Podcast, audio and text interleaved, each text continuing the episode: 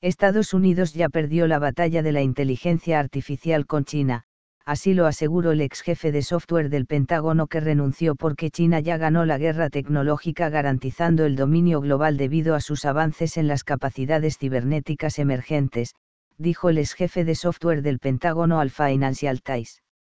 Es probable que China, la segunda economía más grande del mundo, domine muchas de las tecnologías emergentes clave, en particular la inteligencia artificial, la biología sintética y la genética dentro de una década más o menos, según las evaluaciones de inteligencia occidental. Nicholas Chayan, el primer director de software del Pentágono que renunció en protesta contra la lentitud de la transformación tecnológica en el ejército estadounidense, dijo que la falta de respuesta estaba poniendo en riesgo a Estados Unidos. No tenemos ninguna posibilidad de competir contra China en 15 a 20 años. En este momento, ya es un trato hecho, en mi opinión, ya se terminó.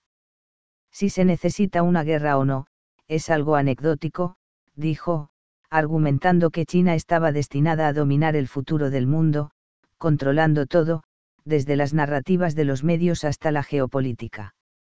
Dijo que las ciberdefensas de Estados Unidos en algunos departamentos gubernamentales estaban a nivel de jardín de infancia.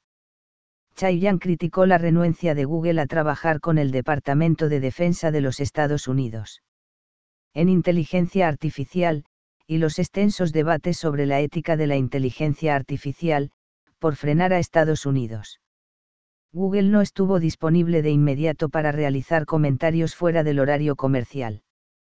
Las empresas chinas, dijo, estaban obligadas a trabajar con su gobierno y estaban haciendo inversiones masivas en inteligencia artificial sin tener en cuenta la ética.